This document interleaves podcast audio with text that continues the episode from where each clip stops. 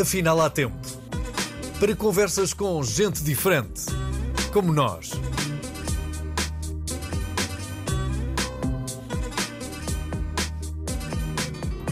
Um podcast de Jorge Gabriel. Convidada desta semana chama-se Cláudia Moura e tem um currículo invejável que uh, despenderia assim em uh, poucas palavras, uh, despenderia três minutos para eu conseguir descrever, mas uh, vou resumi-lo. Professora universitária, fundadora e diretora da CM Status, participou em centenas de conferências na área da saúde, da educação, do crime, estudiosa sobre o envelhecimento, mais de uma dezena de livros publicados na primeira pessoa e com participações com outros autores. Mas aquilo que me sugeriu esta conversa foi a procura uh, incessante, uh, não da morte, mas de uma justificação para a mesma. Cláudia, onde é que se foi buscar este gosto pela morte? Isto é um bocadinho mórbido. Viva Jorge Gabriel, bem-aja pela oportunidade de estar aqui à conversa eh, com o Jorge e também com as pessoas que certamente nos estão a escutar. esta, esta vontade de conhecer mais, de saber mais, estudar, nomeadamente eh, sobre a morte eh, surge pela mão do professor Daniel Ferrando. Ah, eu sempre me interessei pelo envelhecimento, é a minha área de investigação, ah, mas era muito direcionado para as questões da demência, especificamente a doença de Alzheimer. Ah, em 2012 eu faço uma viagem com o seu professor para Lisboa e para um congresso internacional de gerontologia. Vamos à conversa sobre o envelhecimento. Na altura eu, estava, eu era diretora técnica em lares de terceira idade. E, portanto, o seu professor vai-me perguntando algumas questões do cotidiano, da intervenção, das boas práticas, nomeadamente, e diz-me como é que se morre nas instituições. E eu fiquei em silêncio uh, e não me respondi. E o seu professor, continuamos a viagem, fomos falando de outros assuntos, nomeadamente dos assuntos que nos levavam a Lisboa, que era o Congresso. E no regresso, o seu professor disse-me segunda-feira, vai ter comigo à universidade, que vamos começar um curso de educação da boa, construção uh, da boa morte foi mais tarde, o primeiro curso era educação para a morte, assim é que era, educação para a morte. E, e assim foi, portanto o curso iniciou-se, e educação para a morte era o nosso foco inicial, depois, uh, com o avançar do tempo, surge um outro curso que é Construção da Boa Morte, e agora mais para o final, eles agentes de fim de vida. E sim, neste intervalo eu vou editando também alguns livros, nomeadamente o Vamos Morrer um Dia, uh, que é assim algo que toda a gente sabe, vamos morrer um dia, mas na verdade as pessoas vão adiando essa conversa e sobretudo essa consciencialização e, e chega até a ser um ato de responsabilidade estarmos prontos para viver e estarmos prontos para morrer. Bom, uh, acredito que grande parte daqueles que nos veem e ouvem dirão agora: eu tenho mais que fazer do que estar preocupado com a morte. Mas nós só nos deparamos com ela uh, quando desaparece alguém de quem gostamos muito, quando de quem gostamos muito, e, e, principalmente se são familiares nossos, ou algumas pessoas que para nós são referências, mesmo que elas já tenham alguma idade, ou alguma morte chocante. E quando tratamos de mortes chocantes, são as mortes prematuras de uh, individualidades que nós julgávamos que, em primeiro lugar, não iam morrer, mas que acabam por morrer por causa da idade, mas que morreram muito cedo, ou por uma doença, ou por um qualquer uh, acidente. Mas que tipo de preparação é que nós podemos ter a não ser humildemente nos conformarmos com aquilo que a natureza ditou à partida, que é nós morremos e inevitavelmente morremos. Pois lá está, e a importância da pedagogia, da educação para a morte. Eu conto sempre a história de André Moré, porque eu acredito que toda a gente sabe, mas é para recordar. Então, Edgar Moré conta uma história sobre a perda da sua mãe. E ele tinha 10 anos quando perdeu a sua mãe. E a mãe tinha 30, portanto, era uma senhora muito jovem. Ela teve uma crise cardíaca e vinha até num comboio suburbano quando aconteceu o falecimento. Era a mãe que ia buscar Edgar Moura à escola e naquele preciso dia não foi. Então apareceu um tio que foi buscar Edgar para casa e não lhe contou o que estava a acontecer. Passado dois dias, ele foi levado a ter um jardim por esse tio. E nesse mesmo jardim, que era próximo ao cemitério, ele encontrou o pai todo vestido de negro. Mas toda a gente continuou sem contar o que estava a acontecer. É claro que a criança percebeu, pela ausência da mãe e por todo o semblante que pautava a família, ele compreendeu o que estava a acontecer. Mas assim passou o tempo, sem lhe dizerem realmente que a mãe tinha falecido. Um dia, uma tia, a tia chamada Corinne, a tia contou-lhe que a mãe tinha falecido. E ele, nesse mesmo dia, ele retrata isto num dos seus livros, no, no, nesse mesmo dia ele ficou a detestar por uns tempos a família por lhe ter omitido, por não lhe ter dito a verdade, mas sobretudo por não lhe permitir despedir-se da mãe. Ora, o que é que eu quero dizer com esta história e porque é que eu aponto sempre? Porque realmente nós escondemos a morte e nós adiamos sempre esta questão da mesma e por isso não nos preparamos para situações muito simples, mas que fazem a diferença no fim de vida. Por exemplo, quando perdemos alguém, mais que um familiar, nós consideramos até que o episódio é repetido. Mas às vezes até quando vamos de algum modo escutar uma pessoa amiga que perdeu um familiar e lhe queremos dar conforto, nós dizemos-lhe, ah, eu sei o que estás a viver porque eu já vivenciei. É crucial termos algum cuidado nestas expressões e até alguma sensibilidade para a mesma, porque o fenómeno realmente é o mesmo, mas a vivência é individual. Então, aquelas duas pessoas perderam a mãe, por exemplo, mas cada uma delas tem um episódio e uma experiência muito individual. Então é só o fenómeno que é o mesmo. A mesma coisa acontece quando dentro do nosso núcleo familiar perdemos mais do que um membro. Vamos vivenciar cada luto de forma muito individual, porque nós próprios vamos estar com uma evolução sobre a morte e o compreendimento da mesma que nos vai permitir ou enfrentar a questão de uma forma mais suave, ou até muitas das vezes, quando estamos bastante informados, ter um sentimento mais intenso sobre a mesma. A questão é: a morte é uma condição intransferível. Todos vamos morrer e todos vamos experienciar este momento. E a morte não é uma tragédia. A morte é antes uma dádiva. A morte é uma viagem extraordinária à qual nós chamamos, eh, enquanto destino, vida. Cada um de nós teve a oportunidade de viver. A morte é a consequência da mesma. E por isso é que é crucial o quê? Alcançarmos esta verdade na nossa existência. E a verdade da nossa existência passa por quê? Ser para o outro e ser com os outros. A tomada de consciência para nascemos para servir. E quando a morte se apresenta, porque a morte avisa a chegada e a partida.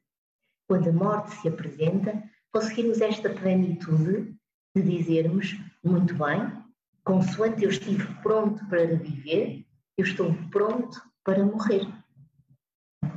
Oh, Cláudia, mas uh, isso vai uh, um pouco contra a percepção que nós temos da vida, que é uh, nós talvez estejamos pouco vocacionados para pensarmos na morte por até por alguma vaidade e por excessiva falta de humildade face à finitude, ou seja, nós não queremos admitir essa nossa fraqueza que acaba por derrubar qualquer ponta de vaidade que possamos ter.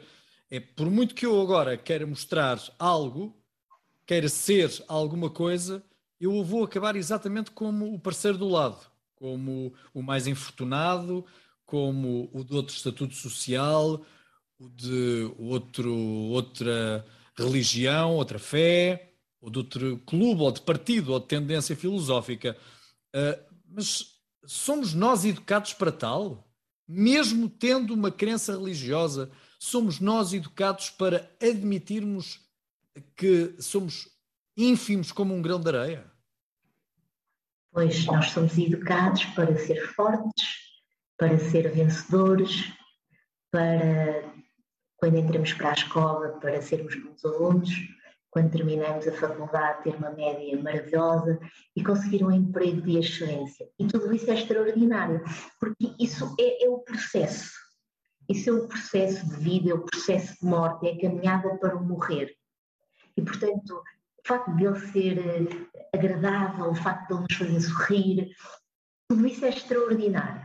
Mas é importante também ensinar os mais novos para a perda, ensinar os mais novos para o permitir não ser bom aluno, o permitir cair, o permitir até ter uma nota negativa, porque só depois é que vai poder comparar, fazer a analogia entre a nota negativa e a nota positiva e optar, portanto, o que quer para o restante tempo da sua vida.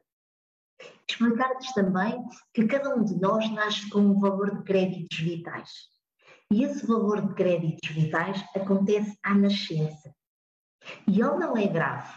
Muitas das vezes escutamos as pessoas dizer morreu tão jovem, que tragédia. Não é uma tragédia, é o tempo da pessoa.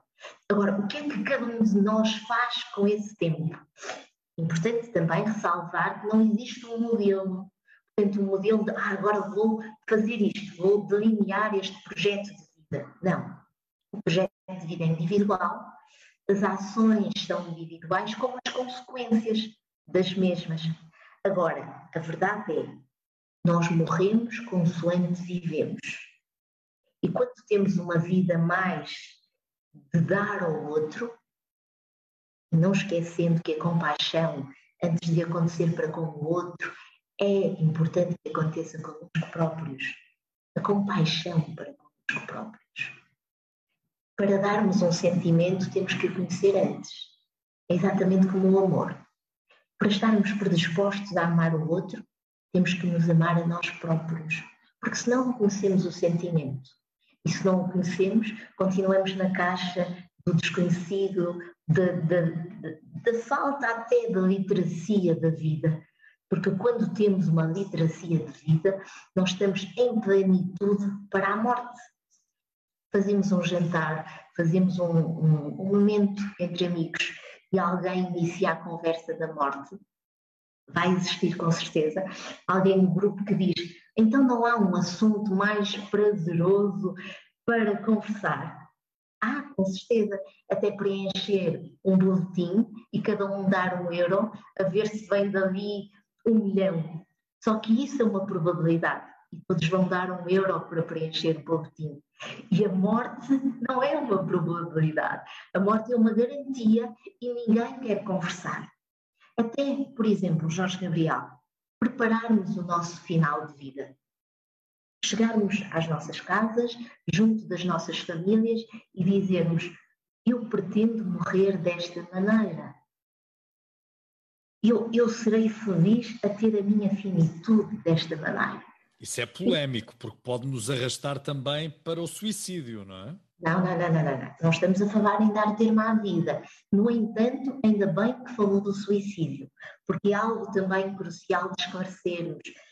É importante que as pessoas compreendam que o termo à vida, a pessoa que pratica o suicídio, a pessoa que, pratica, que dá termo à sua vida, o objetivo não era dar termo à vida, o objetivo era dar termo à dor e aqui falávamos dos sete segundos que o seu professor Pinto Costa tanto referenciava, que era a morte cerebral, em que ele batia sobre uma mesa as sete pancadinhas para identificar os sete segundos, e ele dizia que no pós-suicídio, a morte cerebral, as pessoas provavelmente não teriam praticado.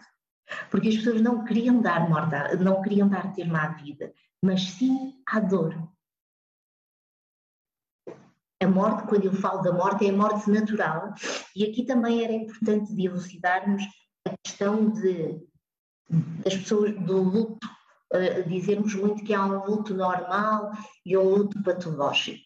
Isto está muito associado ao tempo em que a pessoa está a viver a, a perda do seu ente querido. Não há lutos normais, há lutos apropriados. Então, vamos deixar de dizer que ah, eu superei a morte do meu familiar porque tive um tempo menor que dois anos. Então foi um luto normal. Não, foi um luto apropriado à forma como eu, como eu encaro e como eu compreendo a vida, a, morte. Uh, a morte sendo um processo natural, acaba sempre por nos chocar quando alguém uh, passa pela experiência da morte, morre cedo demais. Ou seja, uh, quando, por exemplo, um filho morre ainda com os pais vivos. essa superação é, com certeza, uma dor, uma angústia gigante.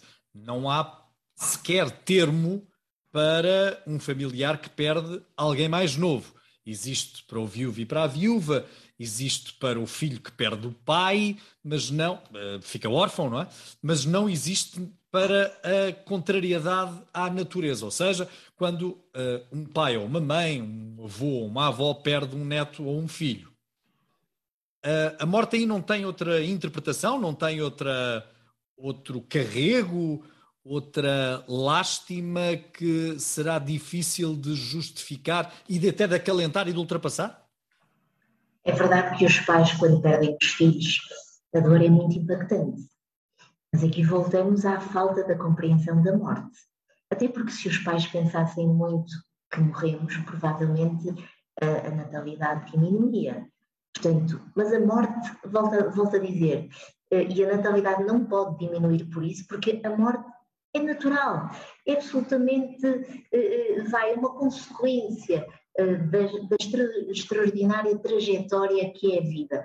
Agora, o que, é que era crucial? Era pensarmos que cada dia é por si só uma vida. Cada dia que cada um de nós tem, cada dia que cada um de nós tem ao lado de determinada pessoa, connosco próprios, é por si só uma vida. Então, o que é que deve existir? A gratidão a gratidão por ter tido aqueles pais, a gratidão por ter tido aqueles filhos, a gratidão por ter tido aqueles amigos, a gratidão por esta conversa. Jorge Gabriel, eu não sei se no final desta conversa posso falecer. Agora, a verdade é, esta conversa já ninguém tira. E, portanto, aquilo que eu tenho que ter é gratidão pela mesma oportunidade de as pessoas que nos escutam, algumas das pessoas ficarem a pensar diferente sobre a morte e as restantes ponderarem mais à frente, vir a escutar novamente esta conversa no momento que considerem oportuno e trabalharem a morte, começarem a falar com os mais novos sobre a morte. Bom parênteses, esse é um bom parênteses. Uh, em que idade é que nós devemos falar sobre a morte com os mais novos? Há um, não existem padrões, não é? Não Porque a maturidade, a maturidade não, não se consegue uh, padronizar e não se consegue encaixar numa, numa idade só, não é? Ou num, num período de tempo, não é? E o problema não são as crianças, é os adultos. Os adultos é que têm medo da morte. Os adultos é que não estão preparados para contar aos filhos. Por exemplo, eu quando ponho exemplos, porque isto ajuda depois cada um de nós a identificar situações que vai vivenciar. Os pais normalmente dizem aos filhos que o avô ou a avó que viram uma estrela. Ah, a avó avô é uma estrela. Muito bem. A criança, durante uns tempos, fica a olhar para o céu a ver se vê o avô. Entretanto, o adulto, com a vida cotidiana, vai esquecendo aquilo que disse há um ano atrás. E passado um ano, vai pôr as paredes do quarto da criança um papel de paredes repleto de estrelas. Ora, portanto, nós aqui estamos a criar nesta criança um medo gigante que vai ter represálias, nomeadamente no comportamento, na sua vigília de sono. E os pais não percebem o que está a acontecer. Cláudia, então o que é que vamos dizer a uma criança de 4, 5 anos com o, avô, um avô? O avô, a avó, o pai, a mãe morreu. Mas há uma coisa extraordinária Ele amava-te incondicionalmente. E esse amor que tu conheceste é uma parte do amor que tu vais reproduzir na tua vida e com certeza que vais aprender a amar também de uma outra maneira. Porque a morte, a vida tem isto que é a construção, a desconstrução e a reconstrução. Então esta criança vai perceber que uma parte daquilo que é amor ela já conhece, que é o que ela sentiu daquela pessoa. Agora ela vai ter o direito de desconstruir mais tarde este amor e reconstruir aquilo que ela considera o amor para a intervenção da sua vida. Mas tal como nós dizemos, vai nascer um irmão, um maninho, a maninha, então também morreu. Tu tiveste o privilégio de ter tido esta pessoa na tua vida. Isso não será mais fácil de entender para quem é religioso, para quem, por exemplo, é cristão e acredita na ressurreição? É verdade que a crença e a fé é essencial. É essencial no sentido de almofada que vai dar à pessoa neste momento. Uh, sentido de acreditar. Mas aqui voltamos a, a transferir-nos para um exemplo. Há pessoas que têm medo de andar de avião e então viajam menos. E porque estão na caixa do medo, na crença do medo, e porque não acreditam, não têm fé que aquela viagem pode correr melhor, pode correr bem, aliás, a pessoa não vai viajar tanto, vai condicionar o seu conhecimento, a abertura da sua janela para a vida. Então, a vida é exatamente igual. Se a pessoa não acreditar em nada, se a pessoa não tiver fé em qualquer coisa, que depois cada um constrói a sua fé e o seu acreditar, a pessoa vai entrar na caixa do medo e realmente vai acontecer o quê? Um dia, quando está no seu último crédito vital, escutamos expressões como porque eu, se eu voltasse a ter saúde, eu fazia. Sabemos que não fazia nada se voltasse a ter, porque a pessoa teve um tempo gigante para fazer e na verdade não fez. Então, quando eu falo sobre a morte, quando eu ministro estes discursos da educação para a morte, da construção da boa morte, dos agentes de fim de vida, não é para criar um medo nas pessoas. É antes para quê? Para cada um de nós passar a viver melhor, para um dia morrer também melhor e, sobretudo, para quem está no processo de morte e morrer, ter uma boa morte. Porque, por vezes, acontece também o seguinte: quando estamos a acompanhar alguém que está no fim de vida, a morte avisa a chegada e a partida. E a pessoa precisa de permissão para partir. E a permissão é os filhos fazer, por exemplo, quando é os filhos que estão à sua volta, ou quando é um dos cônjuges, fazer-lhe entender que a pessoa teve uma estadia nesta vida tão extraordinária que estão gratos e que agora aceitam que a pessoa parta. Por isso é que nós às vezes escutamos, quando estamos em hospital, pessoas a contar que, médicos a contar, o professor Daniel Serrão contava muito esta questão de que à sexta, quando regressava para casa, ele imaginava que na segunda não ia encontrar determinada pessoa na cama, naquele serviço, e que quando chegava, a pessoa estava e na hora do almoço já não estava. Porque estavam realmente a aguardar pela sua chegada, a tal permissão para partir. E quando nós estamos a acompanhar uma pessoa no fim de vida, normalmente a pessoa diz-nos: Olha, eu vou morrer. Porque a morte avisa a chegada e a partida. E aquilo que nós técnicos, ou até filhos, porque aqui também é extraordinário, nós antes de sermos cuidadores formais, todos nós somos cuidadores informais. Porque antes de sermos técnicos e trabalharmos na clínica, nós somos filhos de alguém. E a emoção, muitas das vezes, sobrepõe a razão. Então a pessoa diz-nos: olha, eu vou morrer. E o imediato, aquilo que se escuta muitas vezes, técnicos de saúde dizer é não vai nada, porque está com tanto medo daquela situação, quando aquilo que se deve responder é que o leva a dizer isso. Porque na verdade a pessoa tem qualquer coisa que precisa de expressar. Tem uma necessidade, tem um animal doméstico que quer peça para tomar conta, tem uma situação qualquer que pretende ver resolvida. Então, sempre que escutamos eu vou morrer, podemos começar a adaptar-nos antes com uma resposta como que o que o leva a dizer isso? O que precisa? Já perdeu, uh, Cláudia já perdeu pessoas próximas? Sim, a minha família, a família de casa, sim.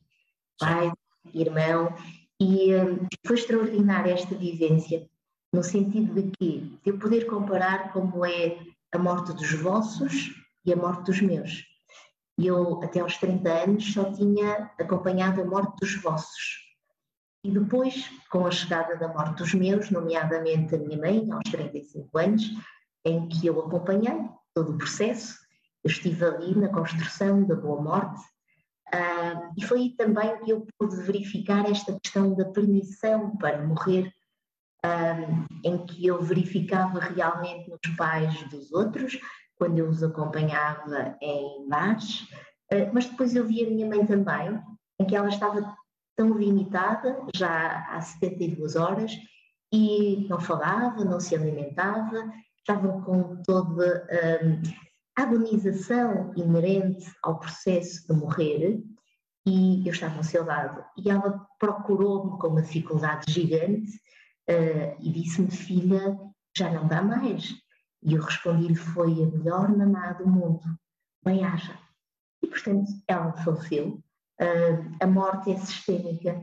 Uh, nós verificamos que há uma morte dos membros inferiores, que vão azulando, vão ficando com uma cor azul. Uh, depois verificamos que há a morte dos membros superiores. E, portanto, a forma como nós olhamos para a morte pode ser pode ser uma beleza gigante e entenda-se no sentido de compreendermos que a morte do outro é nossa morte. Eh, nós verificamos muitas das vezes as pessoas, quando temos um, alguém próximo que tem um cancro, que vai alterando todo o seu aspecto, as pessoas dizem: Eu não fui visitar esta pessoa porque eu quero ficar com uma ideia da pessoa, eh, da sua vida anterior isto é uma forma gentil, isto é diplomacia, para não se dizer que eu tenho medo de ver como é que eu vou terminar. Cláudia, vamos lá encaixar aqui então o luto, o suicídio e a eutanásia. Começando pelo luto. Uh, a Cláudia viveu um momento, viveu uma temporada de luto ou a preparação do luto já tinha sido feita, essa preparação já tinha sido feita antes? Não, eu vivi o luto dos 30 aos 35, com a morte de cada um deles em tempos diferentes, mas nesse percurso, dos 30 aos 35 anos, efetivamente eu não estava preparada uh, para os ver morrer. Estava preparada para ver morrer os vossos, que era aquilo que eu fazia, que era construir uma boa morte, uh, preparar ambientes tranquilos, serenos, uh, formar pessoas para agentes de fim de vida mas era para a morte dos outros. Então, quanto tempo durou o luto, Cláudia, nessas circunstâncias? Uh, vamos já ver, como de cada pessoa foi, eu não posso encontrar um tempo, porque como foi tudo muito seguido, aos 31, aos 31, outro, aos 31, Sim. aos 31, outro 35, eu, eu não consigo identificar qual foi o tempo Mas com a necessidade de se vestir de cores mais escuras, por exemplo? Eu criei, nomeadamente, na altura, uma marca de roupa preta, que era a Executive Bank by CM. Então, eu criei uma marca de roupa preta, onde eu só vestia uh, a, minha, a, minha, roupa, uh, e durante esses anos eu andava sempre de preto, sempre. E quando as pessoas me perguntavam porquê que está de preto, uh, eu dizia que era a marca da minha roupa e com isso ainda vendia algumas peças, uh, porque as pessoas depois queriam também adquirir. Lembro perfeitamente do seu professor, quando nós íamos, professor Pinta Costa, quando íamos fazer conferências, que nós chegávamos aos auditórios, às câmaras, e as senhoras estavam todas de preto. E o seu professor dizia-me, então, mas nós vimos para algum funeral? Esta gente está toda vestida de preto. Sim, senhor professor, porque já sabiam que eu vinha de preto também. As pessoas associavam mesmo que era um, um, um modo de estar, portanto, e nós, eh, se formos ver os TEDx, as pessoas vestem muito preto. Então, como, como eu realizo muitas conferências, eh, as pessoas não sabiam, porque da, da marca, depois vendi mais tarde, e voltei a, a, vestir cor, mas aquele momento. Cláudia, mas é apenas um estereótipo social, o vestir de negro, ou há uma tendência para que nós uh, procuremos sítios mais sombrios, mais negros, mais recolhidos, e a cor também nos sugere isso mesmo? Na altura, quando eu vestia preto, no meu caso específico, era para estar no meu canto. Eu queria estar serena. Então, eu, eu, eu considerava, não, não faz sentido nenhum, mas na altura eu considerava estar de preto, que isso me permanecia no meu canto, que as pessoas até reparavam menos quando eu passava, uh, por exemplo. Mas quando eu vou escutando outras pessoas, uh, e histórias também de luto de outras pessoas, mesmo em consulta, as pessoas referem que muitas das vezes é, é o social, é porque há, há quase que um cobrar da pessoa ter que andar um tempo de preto para mostrar até que está a sofrer sobre a perda daquela pessoa. E aqui que está a respeitar também a ausência da outra pessoa. O que pergunto é se isso também não pode ser uma chamada de atenção para que a pessoa seja acarinhada pelos outros por uh, necessidade, por sentir a ausência de quem partiu. Sobretudo é necessário a pessoa ser escutada porque muitas das vezes a família vê aquele elemento como alguém forte, alguém que ultrapassa as vicissitudes naturais da vida e, portanto, quando as pessoas passam por um luto, não entendem até que está uh, no seu momento de dor perfeitamente natural, que é perder alguém que a pessoa ama.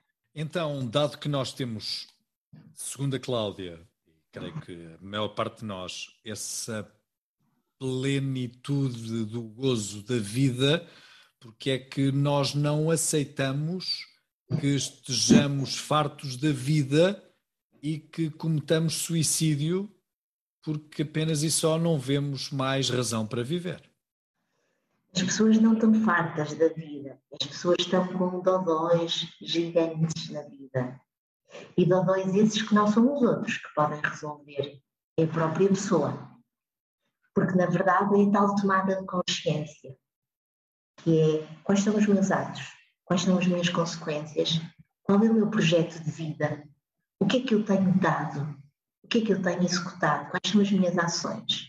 Bom, e se a pessoa não tiver projeto de vida, se a pessoa não tiver vontade de continuar a viver, não é compreensível que a pessoa. É compreender, compreendermos a razão, a razão do porquê. Sim. Mas as as pessoas, quando dão termo à vida, não é cansaço de vida. As pessoas eh, querem dar termo à dor que estão a vivenciar. Uma situação que consideram que são incompreendidas. Depois teríamos que escutar e percebermos qual é essa razão. Mas hum, o suicídio nunca é para dar termo à vida, é sempre para dar termo à dor. Ok. Uh, o mesmo também encaixa na eutanásia, a justificação encaixa na eutanásia, mesmo para aquelas pessoas que já, por exemplo, estão prostradas numa cama e não têm uh, outro caminho que não seja o de esperar a morte? Uh, pois, a, a eutanásia é, é um assunto muito delicado e sem dúvida que deve ser sempre além da ética abordá-lo. Mas a questão é realmente termos a consciência de que vamos morrer e, uh, compreendermos que, consoante nós lutamos por este projeto maravilhoso que é termos tido a dádiva de ter nascido e de, ter, e de viver, de poder servir o outro, é quando ficamos doentes, quando ficamos numa situação terminal, conseguirmos ter a plenitude da paciência para recordar tudo aquilo que se fez de extraordinário e, uh, e aceitarmos o momento esperar realmente que a morte venha. Uh, e, e, depois disso termos a permissão das pessoas que estão à nossa volta para deixar morrer, uh, porque muitas das vezes vivemos situações também até de filhos que quando são chamados uh, às instituições e são informados de que os pais estão no fim de vida, os filhos quando se direcionam junto da cama onde estão dizem-lhes sempre: papá, mamãe, não morra, eh, não, não, isto não deve acontecer. Eh, este pai e esta mãe esteve ao lado deles e eh, espera-se que este filho tenha tido a compreensão de quanto é maravilhoso ter os pais que teve, mas depois disso chegou o fim. E agora os pais têm de partir e este filho vai aguentar, porque toda a gente aguenta. Nós já vimos que geração em geração toda a gente perdeu os seus entes queridos e a vida continuou. Uh, o luto não se ultrapassa, integra-se, mas é impossível continuar a ser feliz de outra maneira. É de facto um assunto polémico da eutanásia, porque também encerra muito a, a vontade individual e o gosto que cada um terá por prosseguir num projeto que provavelmente já não tem qualquer caminho para andar, não é? E, é tão eh, é tão dentro do plano da, da ética e também da, da prática da medicina que uh, nos levaria com certeza a uma conversa muito mais extensa do que aquela que tínhamos aqui previsto. Cláudia, uh, onde é que está a mulher de fé? no meio desta análise sobre a morte, onde é que cabe aqui a Cláudia Moura, que também tem a sua espiritualidade e tem com certeza a sua, a sua fé? Esta mulher é uma peregrina. E, e ainda para mais é peregrina, não é? Eu contava-lhe aqui uma história extraordinária que eu vivi em 2021, o ano passado, em setembro. Eu, eu sou peregrina de Fátima em Santiago. Faço Santiago há seis anos e Fátima há dois anos. E, portanto, dia 1 de setembro eu começo sempre Santiago, caminhos diferentes, e em maio eu começo sempre Fátima. E o ano passado eu fui fazer o caminho primitivo. Eu faço sempre caminho só. E então a, a minha vontade, quando saí do Porto, era encontrar um urso. Contudo, estava implícito, nomeadamente entregar a minha vida, se assim fosse. Mas eu queria ver um urso. E então uh, eu cheguei às Astúrias, uh, eu, eu, vou ser, eu faço a peregrinação no modo muito simples, eu não levo cartão multibanco, eu levo pouco dinheiro, eu uh, fico sempre em albergues públicos, por vezes fico até sem dinheiro e tenho que dormir nas igrejas, como menos que o habitual, e, eh, e, então, eh, todos os peregrinos que eu encontrava, quando cheguei às Astúrias, o primeiro albergue público onde fiquei, eh, foi recebida por um frade e ele perguntou-me o que é que me levava para o caminho. Eu disse-lhe que era peregrina, que já tinha feito os caminhos que tinha feito, mas que desta vez o que me levava ao caminho primitivo era encontrar um urso. E ele ficou a olhar para mim e disse-me: Peregrina, um em mil peregrinos vê um urso. E a última peregrina que encontrou há quatro anos atrás teve um fim de vida. Disse, pois, com certeza, acredito que sim, mas eu vim para cá para ver um urso. Eu fui fazendo as minhas etapas. E porquê e, um urso? Porque, porque sim. Não, porque, porque eu queria ver eh, nas, nos, nos picos da Europa, nos, em hospitais, uh, eu, eu, eu, queria ver como via outros animais selvagens, uh, cavalos, vacas, lobos. Eu queria também ver um urso uh, e, e, sentia que essa era, era uma missão deste caminho. Uh, cada caminho tem, tem uma transformação. E uh, eu cheguei aos hospitais muito cedo, eu começava a andar de noite, porque fazia cada uma das etapas, eu perguntava às pessoas da localidade se era natural encontrarem ursos. Eles diziam que, não, poucas vezes encontravam, e quando encontravam tinha que ser eh, de madrugada, que era porque eles fugiam das pessoas. Então começava a andar às quatro da manhã, com uma pequena lanterna, vai eu. Cheguei ao hospital, estava ali a, a contemplar aquela maravilha que é como estar numa asa de avião, a ver as nuvens por baixo e a, a comer um pêssego. Quando olhei para a minha frente e vi algo castanho com 3 metros, enorme, gigante, uh, sentado, uh, era um urso. E eu não queria crer, eu estava a tremer por todo lado. Sentei-me no chão, porque não segurava as minhas pernas. Eu recordo perfeitamente que eu tinha dito ao Sr. Professor Pinto da Costa, antes de sair, que gostava de ver um urso, uh, que por sinal era um, um, pá, um animal que o Sr. Professor também apreciava muito.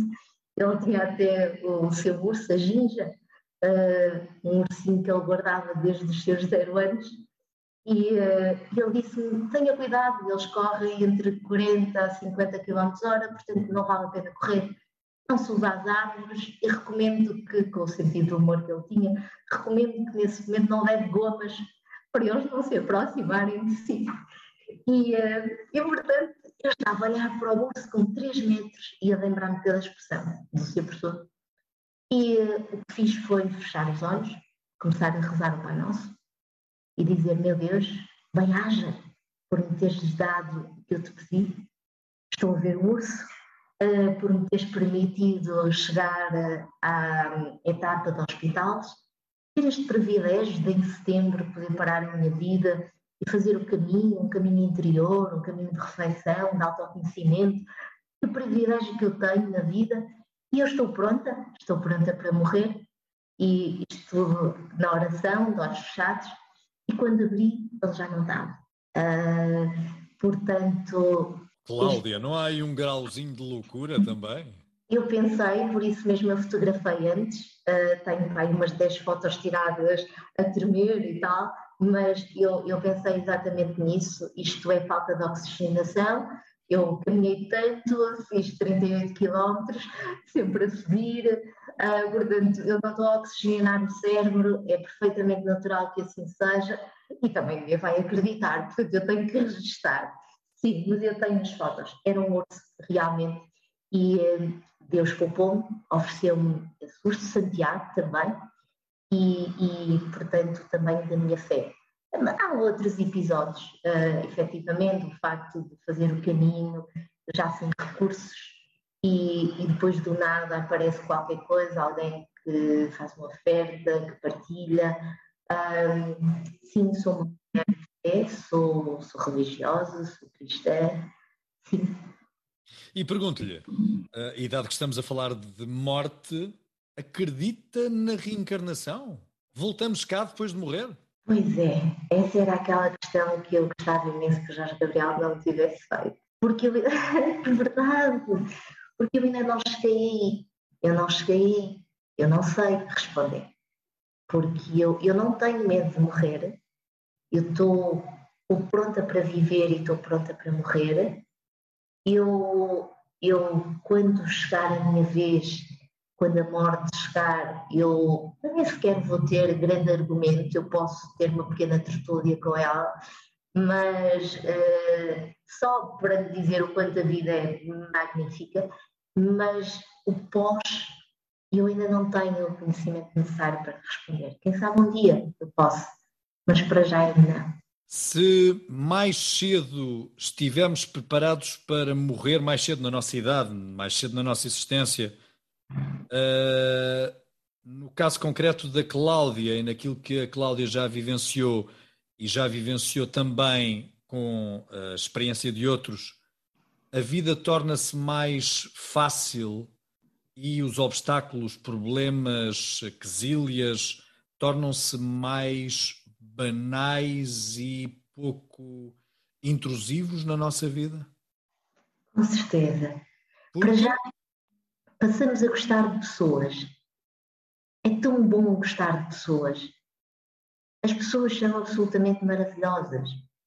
E mesmo quando elas têm atos que não foram tão gentis, depois conseguimos olhar para esses atos e perceber que é uma questão de tempo. Um dia as mesmas pessoas vão deixar de os praticar. A vida só ainda não as estreou, mas é uma questão de tempo. E passamos também a saber viver devagar, a sentir o vento quando vamos a caminhar na rua, quando chove, a não precisar de chapéu de chuva e a caminhar lentamente e a perceber que as gotas da chuva não furam. Pelo contrário, é exatamente como o sol. Também não vamos ali a fugir do sol, ficamos até agradados com o mesmo. Então, é exatamente, nós passamos a sentir a vida na sua plenitude, passamos a ser mais gentis, passamos a a permitir-nos ser frágeis, a, a, a, dizer que temos medo, a dizer que, que, temos, que somos frágeis, porque essa é a verdade, a, a não querer passar tanto aquela imagem com que somos educados, que é para ser fortes e os melhores. Porquê ser o melhor? Talvez para ter uh, sucesso nos nossos objetivos, talvez para sermos uh, mais felizes, para agradarmos aos outros? Uh, sei lá, há tanto, tantos motivos, tantas razões? O sucesso está na simplicidade. O sucesso está no, na miniatura, não é na grandiatura. A grandiatura é ilusão. Agora, a miniatura, passar por uma pessoa na passadeira, trocarmos um olhar com a pessoa e sorrir. sorrir não é perguntar como se chama, quer vir beber uma água. Não, é só estamos a cruzar-nos com um irmão, com alguém que está, não sabemos a vida daquela pessoa, o que é que a leva tão séria, o que é que a leva tão preocupada, e por vezes um cumprimento só de sorriso é aquela pessoa reparou em mim. Eu não sou transparente, não sou invisível. Então, quando nós percebemos que vamos morrer, nós passamos a produzir tempo, e o tempo é algo extraordinário. Passo contar outro exemplo rápido às vezes os amigos dizem olha, vamos ao cinema, vamos marcar aí um café, vamos a um sítio qualquer comer um gelado, uma coisa qualquer. E a gente diz, ah, não tenho tempo. Sou pessoa ocupadíssima, faço coisas absolutamente maravilhosas.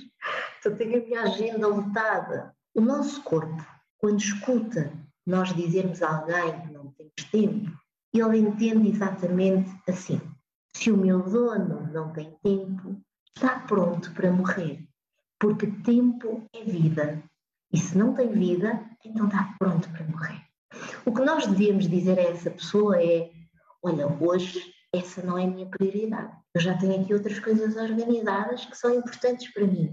Isso não é não gostarmos daquela pessoa, isso é somente sermos de verdade. Então nós temos prioridade, nós organizamos a vida, nós de algum modo temos uma agenda para o nosso cotidiano mas nós temos tempo para tudo, porque tempo é vida e enquanto temos vida, podemos fazer tudo. Ir com os amigos beber uma água, ir ao cinema, vir trabalhar, fazer aquelas coisas interessantíssimas que as pessoas dizem que fazemos. Quando, na verdade, eu ter editado 17 livros não faz de mim uma pessoa extraordinária, faz de mim uma pessoa comprometida. De que me serve ter conhecimento numa área e não o partilhar?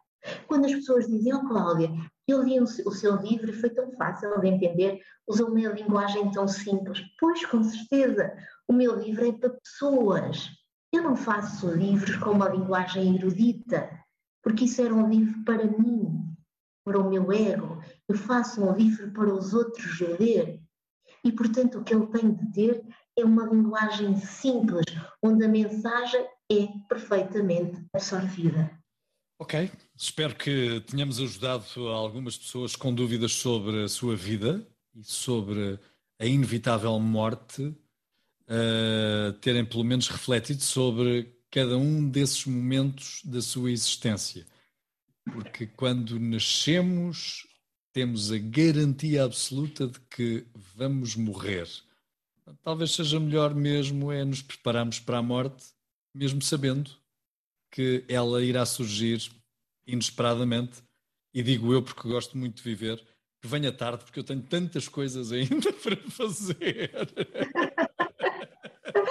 Com certeza que sim. Com certeza que sim. Muito obrigado, Cláudia, pelo tempo. Bem-haja, bem-haja por este momento e uh, a ideia é mesmo essa, que tenha sido útil uh, para acordar e para. Uh, não queremos pôr medo a ninguém, queremos antes fazer as pessoas sorrirem ainda mais e perceber que antes do dia da morte existe muitos dias e esses dias são a vida. A entrevista na íntegra estará disponível no Spotify e no canal do YouTube Jorge Gabriel Oficial.